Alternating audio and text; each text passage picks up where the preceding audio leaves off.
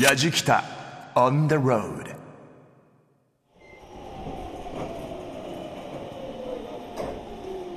田端田端ご乗車ありがとうございます。やじきたオンザロード旅人のイボン宗行でございます。さあ私は今いるのはですね JR の山手線田端駅のホームなんですけれどもそう2012年最初の外ロケは山手線一周ぶらり旅シリーズということになります、まあ、広島編があのロケが年末去年の年末だったんでね、えー、今年最初のロケが山手線ぶらり旅2011年と全く一緒。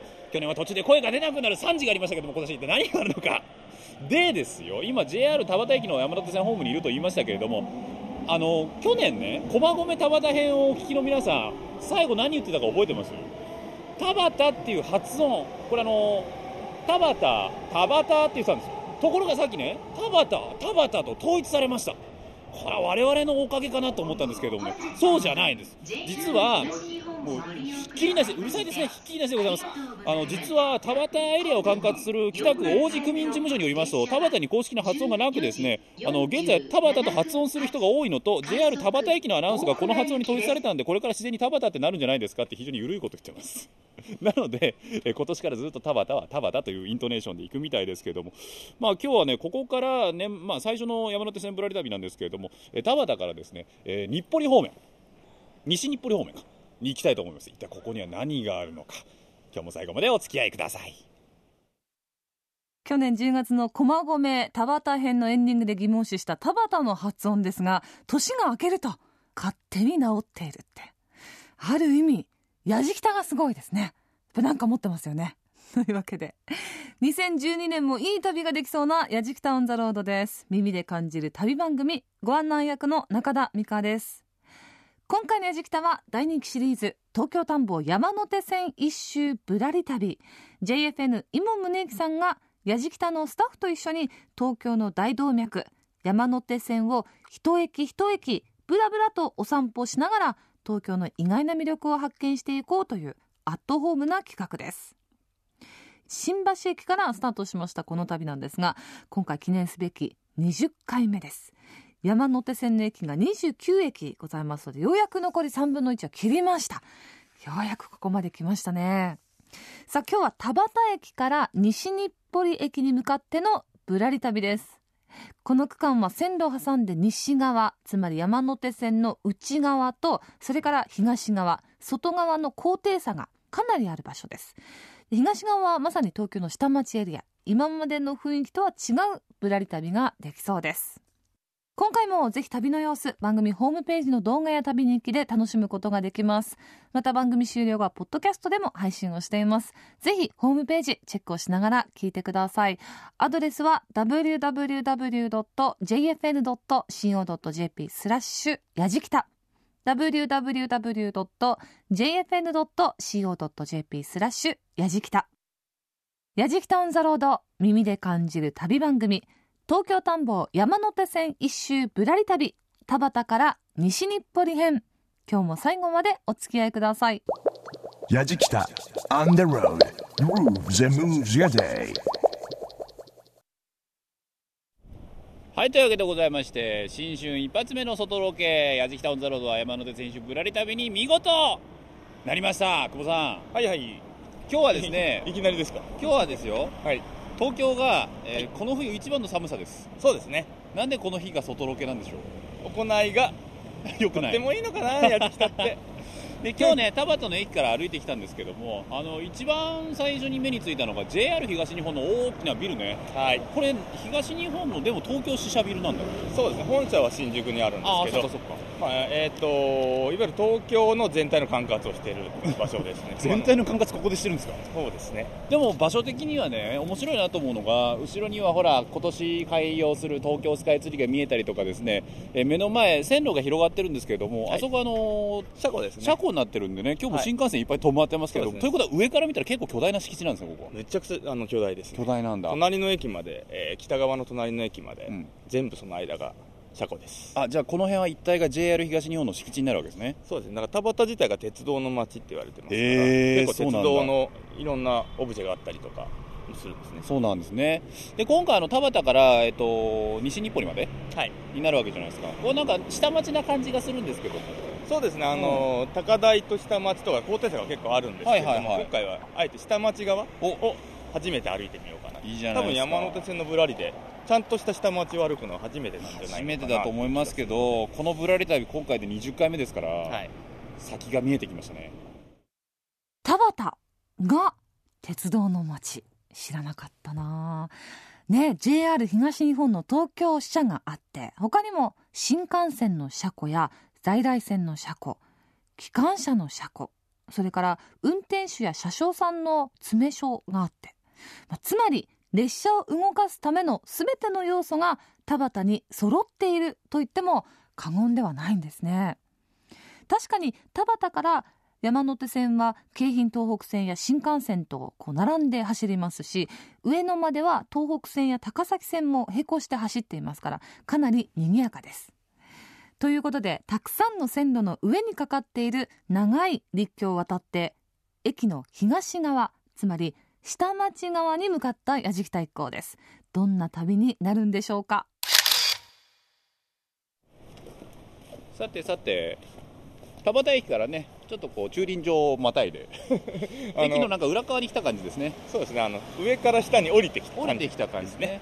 でもここって、はい田端駅って上の方が歴史は長いんでしょ？古いんだよね。えー上の方が歴史がありますね。ここはもうあの海。埋め立て地なんですよねここね。そうですね。そうなんだよね。だからこっちの方は割と歴史は浅いんだけれどもどちらかというと住宅密集地ではあるので下町感はこっちの方が出てるっちゃ出てるんですよね。そうですね。あのガードくぐるとね目の前にはその中通り商店街があったりですね。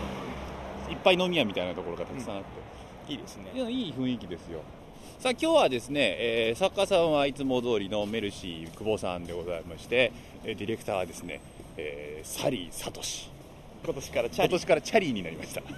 そして、えーカメラマンが敬吾じゃないですね今日ね。久保田久保田君ですよ。もうレギュラーの座は久保田君が乗っ取ってるんじゃないかってね。今年あの久保田君を連れて地方に行きたいですね、そうですね。うん、お一歩間違えたね。多分ねいやいですよ。ぶらりはねちょっと間違えるぐらいがいいんですよ。なかったね。いいいい。なんか田端に似つかわしくないって言ったら田端の人に失礼ですけども。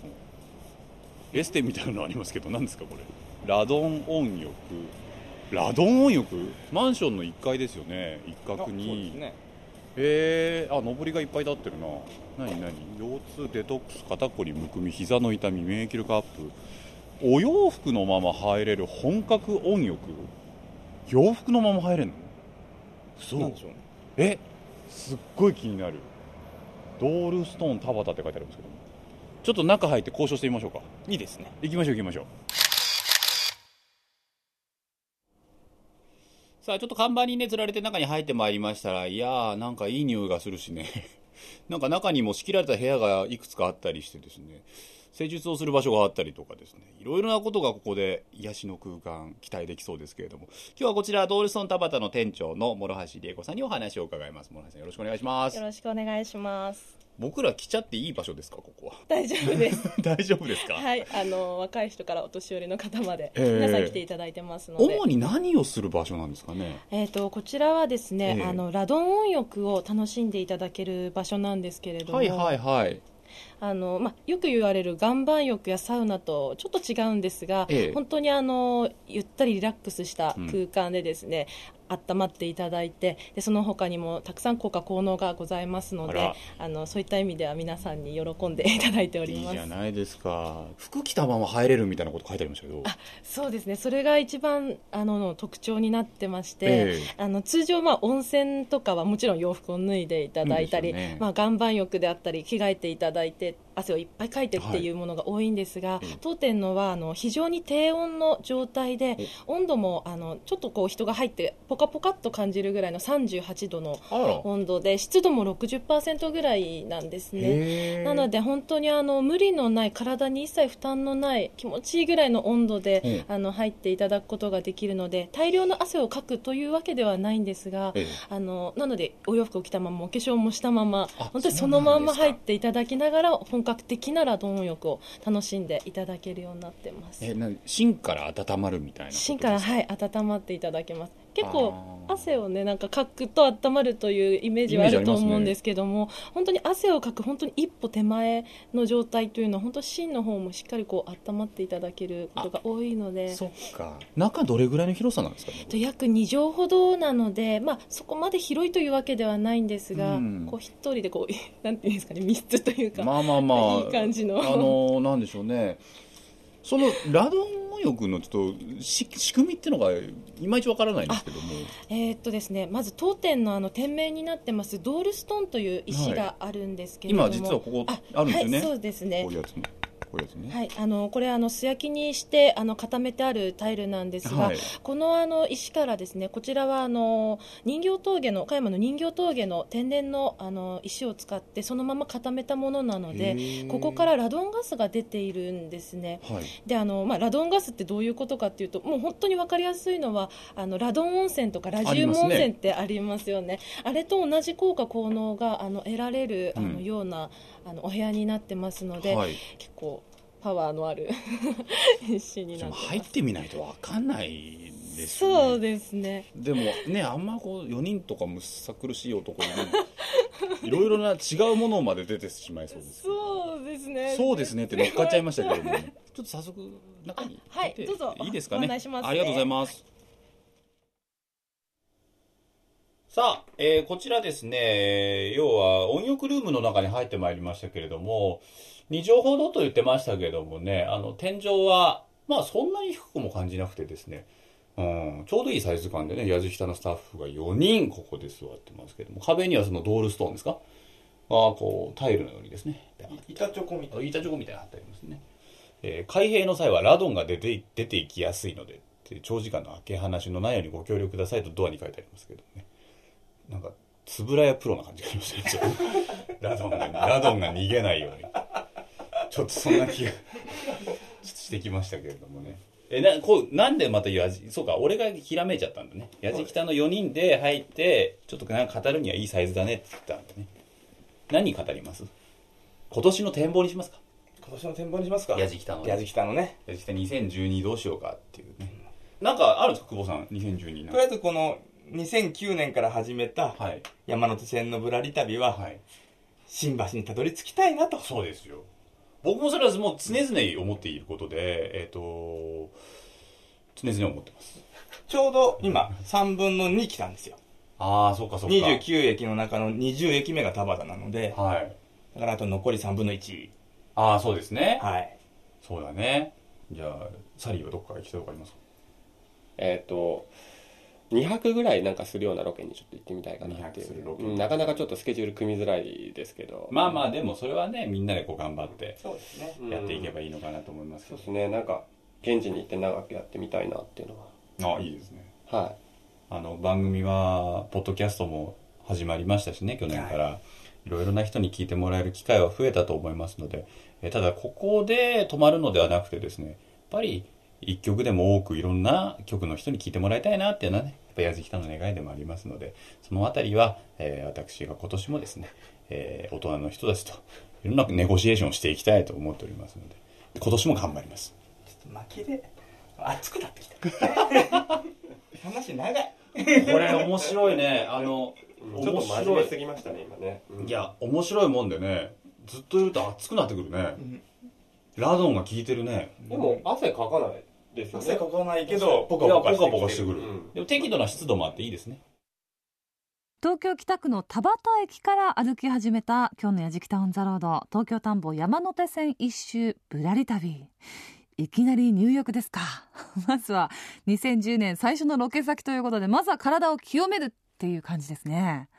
えー、しかし服を着たまま入浴できるってこれ気軽でいいですね。なんかちょっとした空き時間にちょこちょこっとこう入浴をしてえー、休憩がてら入るっていうのはいいなと思いますが。しかし男性4人スタッフが2畳ですか？の密閉されたこの温浴ルームで会議をする、えー、今年はどういう1年にしたいか。どういうやじきたにしていくのかっていうのを熱く語るっていうなんか。想像するとちょっとすごいなと思いますけど。こちらの部屋は壁に岡山県の人形峠で採取したドールストーンをこう貼ってありまして。で他にも岐阜県の中津川のラドン温泉水を室内にこう散布しているということで岡山と岐阜が見事にラドンでタッグを組んでいるという形だそうです。さあそれにしてもそろそろ入浴上がる頃でしょうか。旅を進めてくださいイモンさん。ラジキタ On the road 久保さん久保さん。はいはい。えっ、とガードくぐってきて踏切があるんですけど、はい。なんかこの踏切特別な踏切なんだって？面白いですよね。あのちょうどガードガッツの両側に1線ずつ踏切があるっていう。あ確かに。あの形も面白いですし、えっと、しばらく待っても多分そんなに列車は来ないと思います。なんで？これがですねあの田端の車庫から上野駅の改装のための線路なんですよ。あ何じゃあ車庫から発車するものそうですその時だけしかか踏切は動とかない車庫に帰る列車。へえ面白いですね。壁画が描かれてたりとかガードのところにあとその向こうの公園かな？今僕らが撮ってきた公園には、あの車両の車輪がねモニュメントとして飾られていたりとかして。線走ってた車両の車輪らしいんですけど。そうなんだ。なるほどね。バーベルじゃないですよ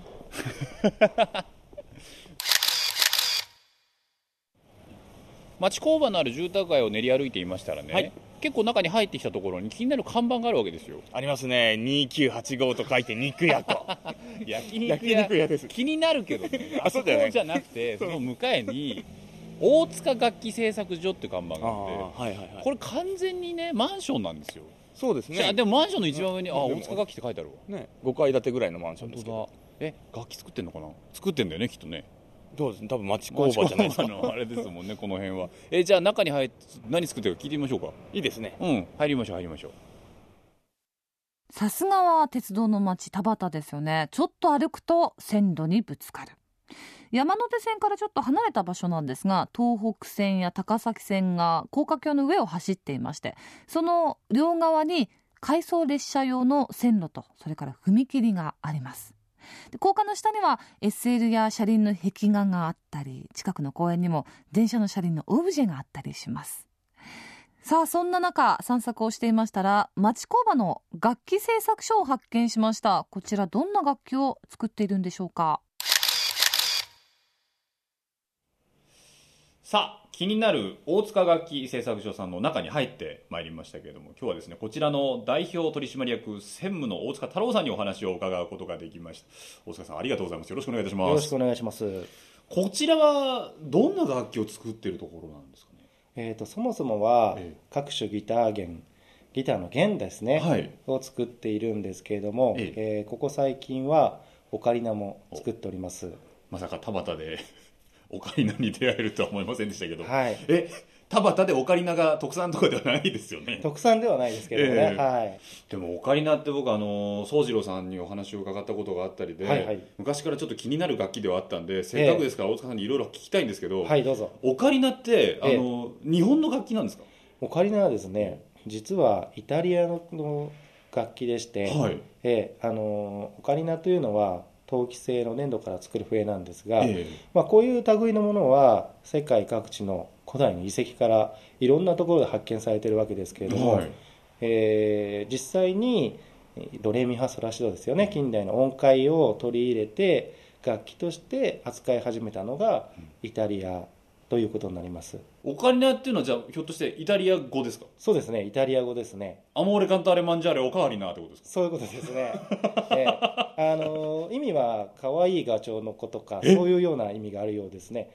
あの形がまあ水鳥にこう似てるっていうような今手元に太田さんががオカリナをはい。持ってますけれども、そういうふうかに。はいですとか、まあ、あとそもそもこう鳥の形をした粘土で作った置物に笛の細工をしてっていうようなところから始まったというような説がありますけれどもはい。そうだったんですか、そうですね。そっから始まって。そこから始まってるようですね。えじゃあその日本に伝わってきたのっていうのは割と後なんですか、そうですね。日本に伝わってきたのは今から50年ぐらい前だと、えはい。聞いています。てっきり日本のものだと思ってましたそうですね。あの宗次郎さんのイメージが大変強い強のでいんで。それとどうしてもそのもともと発祥の地であるイタリアで、はい。それほどオカリナが盛んではないですから あの日本に入ってきて日本で本当に大変普及された楽器ですのでオカリナは、まあ、どこが一番盛んかと言われれば、はい。日本ということになりますね。そうなんですか、えやじきた on the road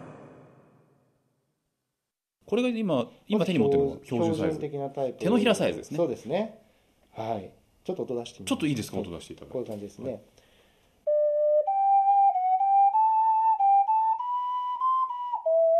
こういう感じですね。はい。あのーほっとする音ですね。そうですね。あのうん。やっぱり素材が陶器粘土ということで、はい。まあ、その独特のうん。音色感っていうのがオカリナの特徴になるかなというふうに思います押さえ方っていうのは？押さえ方左手をはい。下から後ろの大きな穴が開いてると思いますそこを親指で。3つ空いてるうちの一番こう左にある、はい。で、えっと、前の穴は順番にこう合わせていく感じですああねなるほどなるほど、はい。順番に合わさる感じになりますね、で右手は上から。右手上からですはい。でこれも順番に穴に合わせて。都合ですね。あの表が8つの穴を僕は4つ穴を押さえてますけども。そうですね後ろ見るとちゃんと親指でも穴を押さえて。るそうですね。はい。ね。この今今の状態がどうですね？どうですね？今の状態がどうですね、で小指を上げるとレ、はい。ミファソララシドとこういう感じですね。へ左手の小指はちょっと最後まで離さないと。そうですね。えあなるほどなるほど。であとは息を入れていく感じで、はい。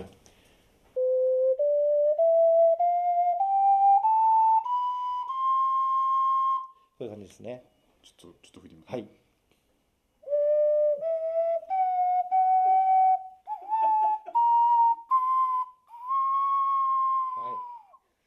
い。あのー こうなっちゃいますね。ええ、ちょっと不安定な音に聞こえましたけれども。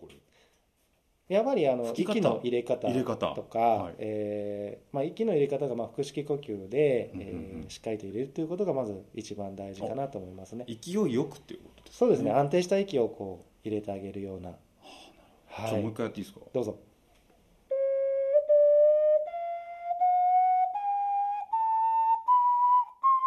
そうですね。ほぼいいんじゃないですか。ああなんか面白くなってきた、ええ。ドレミファソラシドに聞こえましたもんね。聞こえました、ええ。なんとなく最後ちょっと若干フラッとしてましたけど。ちょっとせっかくですから、ええ。大沢さんに一曲、はい。なんか触りだけでもいいんで、吹いていただいてもいいですかね？そうですね。じゃあ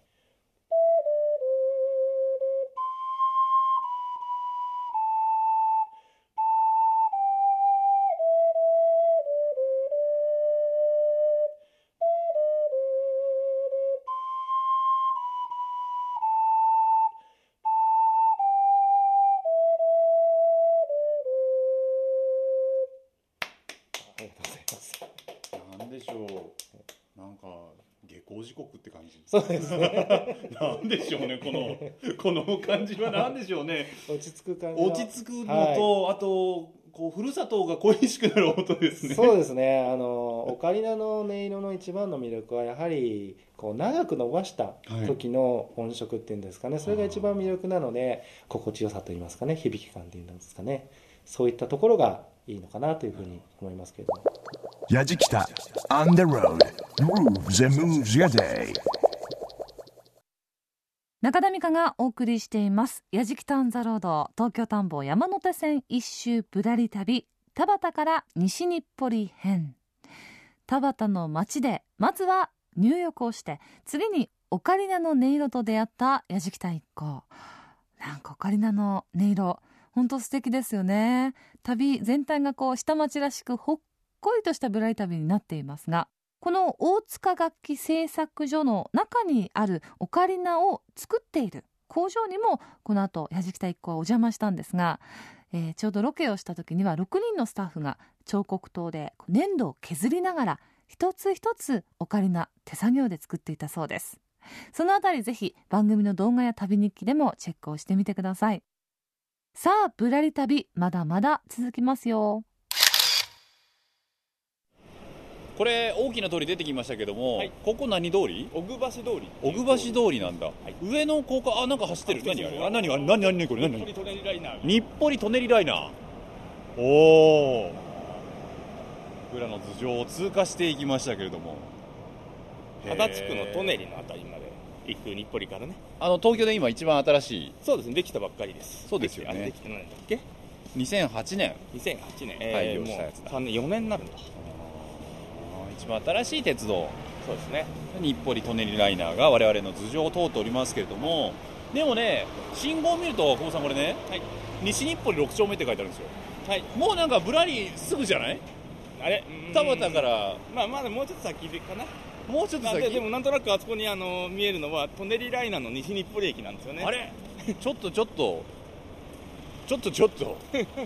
まあそういうこともあるわ駅間はまああの楽器製作所とか行ったけどさ距離にしたら全然歩いてないよ多分。そうですね。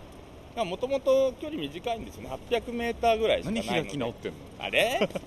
何開き直ってんの？まだ北西日暮里の駅までありますか300メーターぐらいあるからその間になんかいっぱいありますよ。なんかある？ラジキタ On the road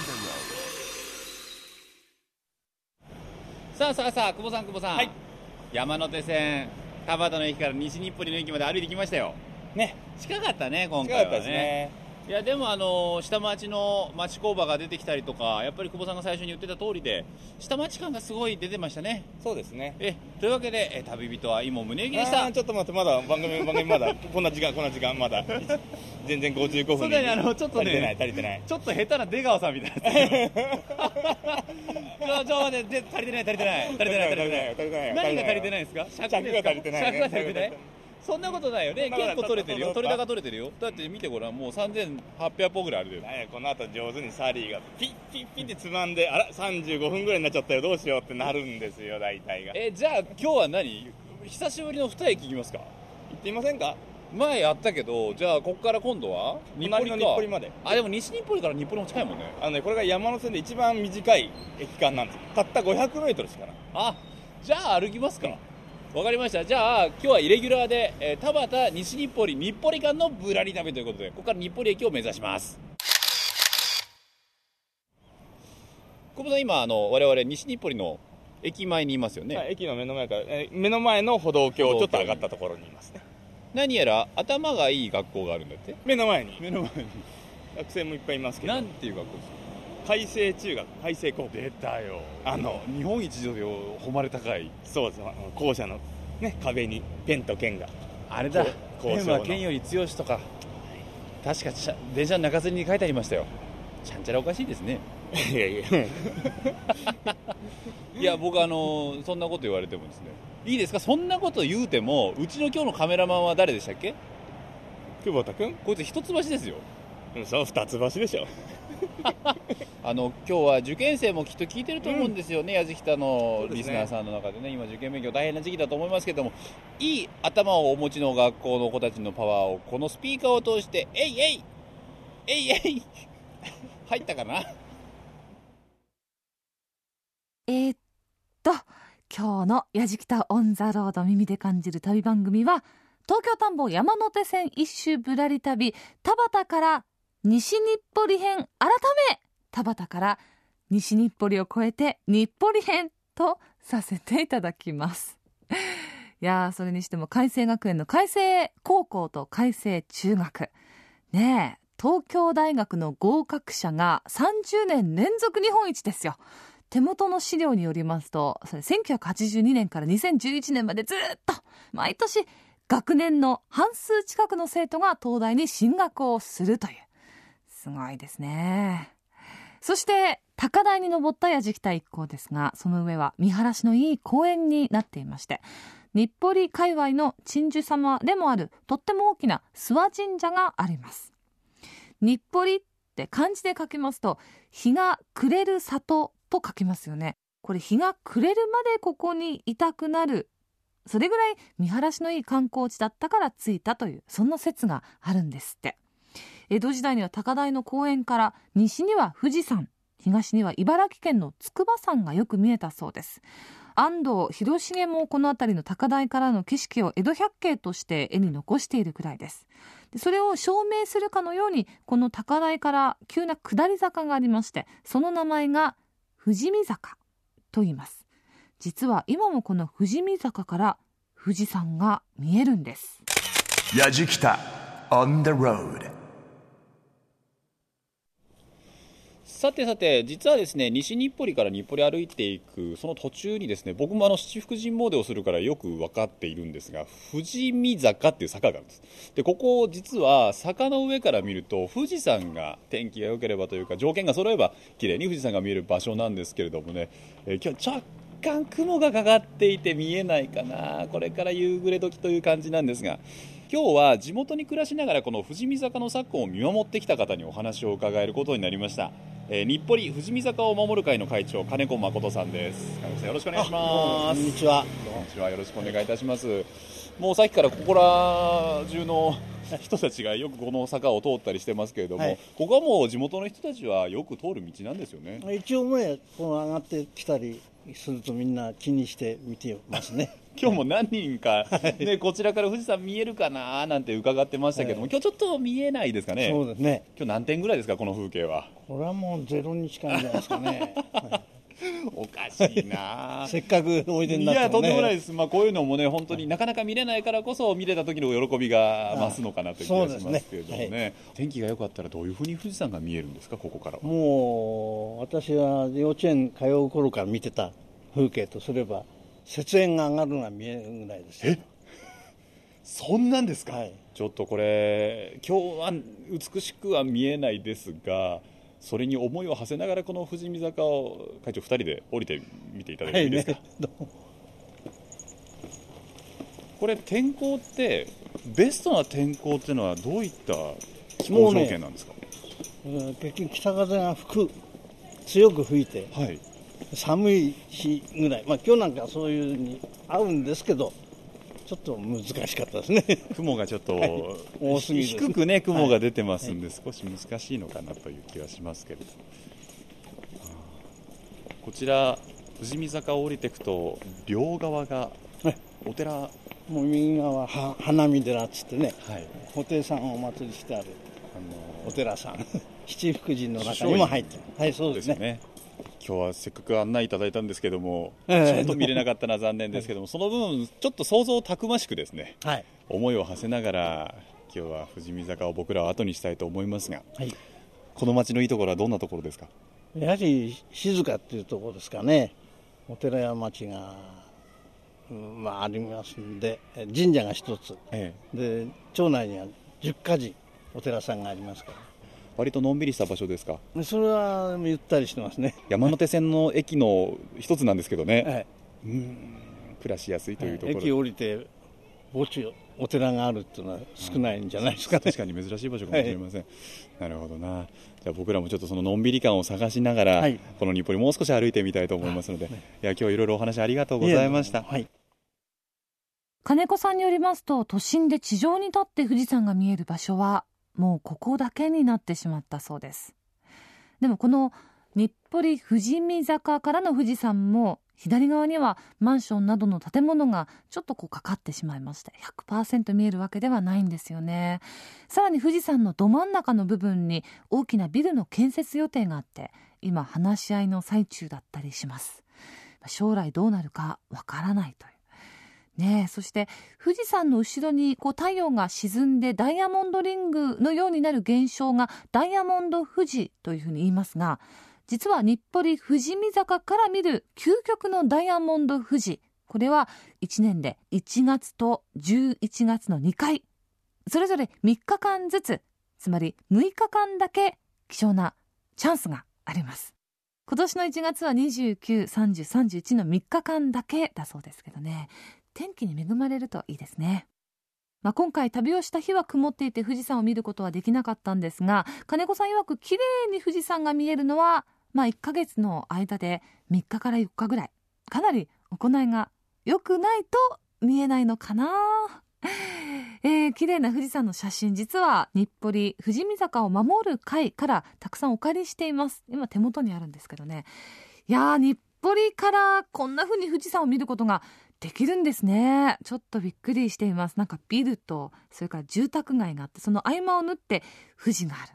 その偉大さっていうのがね写真を通して伝わってきます。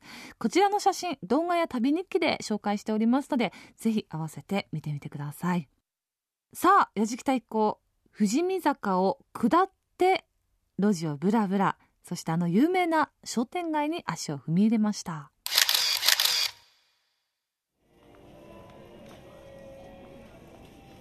さあ久保さん、はい、僕の大好きな商店街来ましたよ。谷中銀座谷中銀座来ましたね。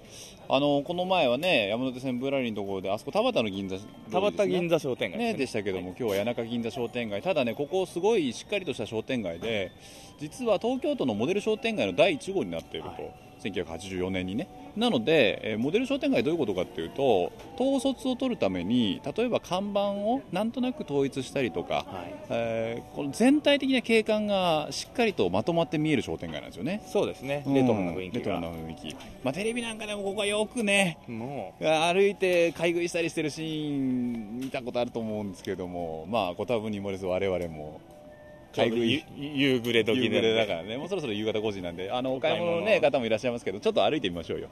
ぶらぶらと。帰っていくとねもう右手にいきなり手作りおかずお弁当で左手のうなぎのかば焼きとか天ぷら屋さんでしょ。いいね。谷中銀座商店街ってのは猫が多くて有名ですからね。猫の置物が飾ってあったりして遊び心もあるんですよね。あ谷中メンチ。メンチだ。いいなこうあれじゃないの？こうさんテレビで有名なやつじゃないの？テレビで有名な谷中メンチですね。谷中メンチ食べた方がいいんじゃない？のこれ食べときます？食べとこうよ、谷中メンチありますかメンチあります？あじゃあメンチをください。え？じゃあ2個。じゃあ3個。今食べてきます？今食べます。はい。ありがとうございます。はいどうも。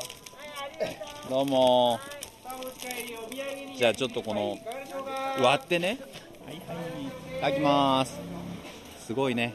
甘いお肉の香りと香ばしい油の香り。うん。うまい。甘い柔らかいし。サクサク。谷中銀座商店街のゲートにも明かりが灯りましてね、はい、もうすっかり日も暮れかかっておりますけれども我々がいるのはですねその谷中銀座商店街の入り口にほど近いところのこの坂夕焼けだんだんという。一応やっときますか？はい。夕焼けだんだん。あじゃ何じゃないんだ。おい久保。おじさん2人で喜んでおりますけれどもね、えー、夕焼けだんだん。でもここ登ってね夕暮れ時に振り返ると夕焼け本当綺麗なんですよね。谷中の商店街とシルエットがシンクロしていくこの風景もね僕はこの商店街の一つの見どころだと思いますのでちょっと遊びに来た時はね夕焼けなんだにちょっとちゃちゃ入れながら ここの坂登って振り返ってこの景色も楽しんでいただきたいなと思います。矢敷北 On the road. Grooves and moves your day. 矢敷北オンザロード東京田んぼ山手線一周ぶらり旅シリーズ。今回はですね田畑から西日暮里までのはずだったんですけれども一駅飛ばして日暮里まで歩いてまいりました。この場所下町エリアということで僕らが今まで見てきた山手線の風景とは全く違うものを見せてくれた気がします。町工場があったりね。あでも全く違う風景といえばその中にラドンをよくしたりとかオカリナの音色があったりとかいろいろな音がありましたね。でもやっぱり駅前に来るとこのにぎわいはやっぱり山手線の駅の一つなんだなっていうことを再認識させられます。日暮里の駅前今日もねもう夜はだんだんだんだん遅い時間になってきたんですけども人の流れが絶えることはありませんし駅前にはタクシーがいっぱい止まっています。この駅の風景もきっとここ何年かで変わっていったんでしょうね。駅舎自体が新しくなってる気がいたします。で今日はね総歩数なんですけども7200歩ということでまあ割と歩いたけどもその分いろんなところを邪魔したんで人に合った山手線ぶらり旅だったかなという気はいたしますね、えー、今日はここまでですけども次の駅はここからウグイス谷ということでございます。ウグイス谷は僕あの駅前にいい飲み屋を知ってますからね。そこに行くんでしょうか。ぜひ次回の山手線ぶらりもそして矢敷北オンザロードもお楽しみに。というわけで旅人は伊門宗行でした。矢敷タウンザロード東京田んぼ山手線一周ぶらり旅田端から西日暮里を越えてさらに歩いて西日暮里から日暮里編ということでお届けしました。いかがでしたでしょうか。ねあの田端が鉄道の街ってていうのは知りませんでしたね。すごい山手線一周ぶらり旅にとってもかなりのキーステーションと言えるんではないでしょうか。こんな面白いところがあるんだと。またまたえー、山手線一周ぶらり旅からいろいろな発見をしました。まあ、矢敷一行今回2012年初のロケということでラドン温泉に入浴をしながら今年はこんなことやりたいというね話をしていましたが私はですね山手線一周ぶらり旅の旅人をやってみたい